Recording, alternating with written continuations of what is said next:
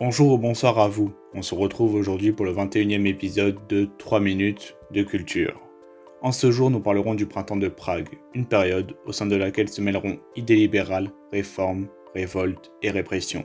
Avant de commencer cet épisode, je vous conseille de regarder les précédents sur la Tchécoslovaquie que vous pouvez visionner sur ma chaîne YouTube Slavier ou mon site internet 3minutesdeculture.fr. Commençons notre histoire le 5 janvier 1968. Le Slovaque Alexander Dubček, conscient du fossé grandissant entre le parti et le peuple, est élu à la tête du Parti communiste tchécoslovaque. Lui qui avait su attirer l'attention et la confiance de Moscou. Car oui, petite anecdote, pour être à la tête du Parti communiste en Tchécoslovaquie ou dans les autres pays euh, du pacte de Varsovie, il fallait être, entre guillemets, validé par Moscou. Dès son arrivée à la tête du parti, il lance de nouvelles réformes à tendance libérale, une mise à jour du communisme soviétique. Ces réformes ont pour but de redonner de la valeur à l'individu. Cela se nomme le socialisme à visage humain. Dans ces principales réformes, il y a la liberté d'expression, liberté de la presse. Il y a la fédéralisation de l'État pour lutter contre les disparités au sein du pays. La liberté de circulation est remise. Et il y a aussi, enfin, en gros, ces réformes, c'est une démocratisation du système, avec notamment un plus gros pouvoir pour les syndicats.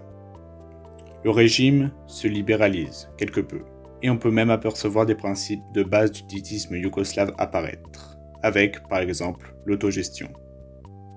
L'URSS, vous vous en doutez bien, n'approuve pas du tout ces réformes et demande à ce qu'elles soient annulées. Surtout la liberté d'expression qui permet, 20 ans après le début du communisme, au peuple tchécoslovaque de se libérer, de se soulager, en criant par-dessus les murs ce qu'ils pensent du communisme répressif et terrifiant des soviétiques. Pour le peuple, ce socialisme à visage humain, c'est se permettre de vivre, de se libérer du masque du mensonge et de l'hypocrisie.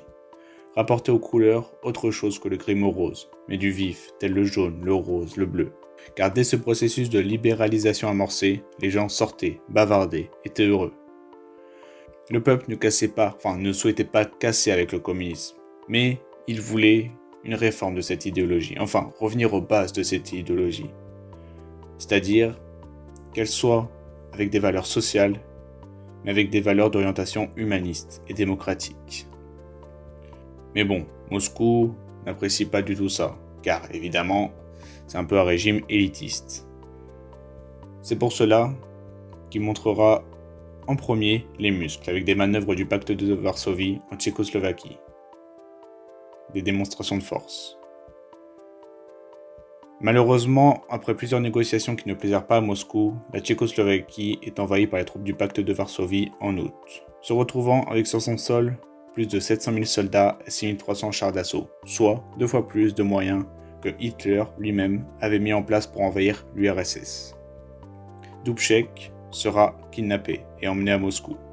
Le peuple tout entier, lui, se mobilise contre les forces d'invasion de manière pacifique et intrépide pendant une semaine. Le peuple intimide les soldats, leur faisant comprendre qu'ils ne sont pas à leur place et qu'ils ne sont pas les bienvenus. Eux qui avaient été manipulés par Moscou et qui se voyaient en libérateurs, se retrouvant face à la réalité dans le rôle d'oppresseur. Oui, car Moscou leur avait dit que la Tchécoslovaquie était en train d'être envahie par l'Allemagne de l'Ouest. Évidemment, quand ils arrivent, ils voient la réalité. Donc bon, euh, il y a un moment, ce régime, euh, il y en a marre, quoi. Les reporters, les journalistes, les manifestants, les radios, les ouvriers, tout le monde est à l'affût. Malheureusement, toutes les réformes seront annulées à cause de la forte pression soviétique. Les soviétiques qui resteront eux-mêmes maintenir l'ordre jusqu'en 1989 et qui mettront en place une politique de normalisation. Cette révolution ne sera que très peu soutenue. À l'Est, certains manifestent à Moscou se feront sévèrement réprimer. La Roumanie de Ceausescu, qui avait refusé d'intervenir, et la Yougoslavie de Tito, qui je rappelle n'est pas affiliée à l'URSS, donne des discours, mais rien de plus. À l'ouest, le printemps de Prague est éclipsé par d'autres événements, comme la guerre de Biafra en Afrique, celle du Vietnam, les assassinats de Martin Luther King et Robert Kennedy, puis les révoltes de mai 68. Puis il faut mentionner que l'Ouest a oublié l'Est. Ce ne sont plus ses affaires. L'autre Europe, comme le partage de Yalta l'a défini, n'est pas du ressort des autres. Le Parti communiste italien fera tout de même sécession avec Moscou. Ce printemps de Prague aura été le souffle tant attendu de 20 ans de communistes, de rappel de valeurs démocratiques et du bon vieux Tomasz Karlik Masaryk. Même s'il a été une désillusion, le printemps de Prague rappellera à l'Ouest que l'Est est toujours vivant.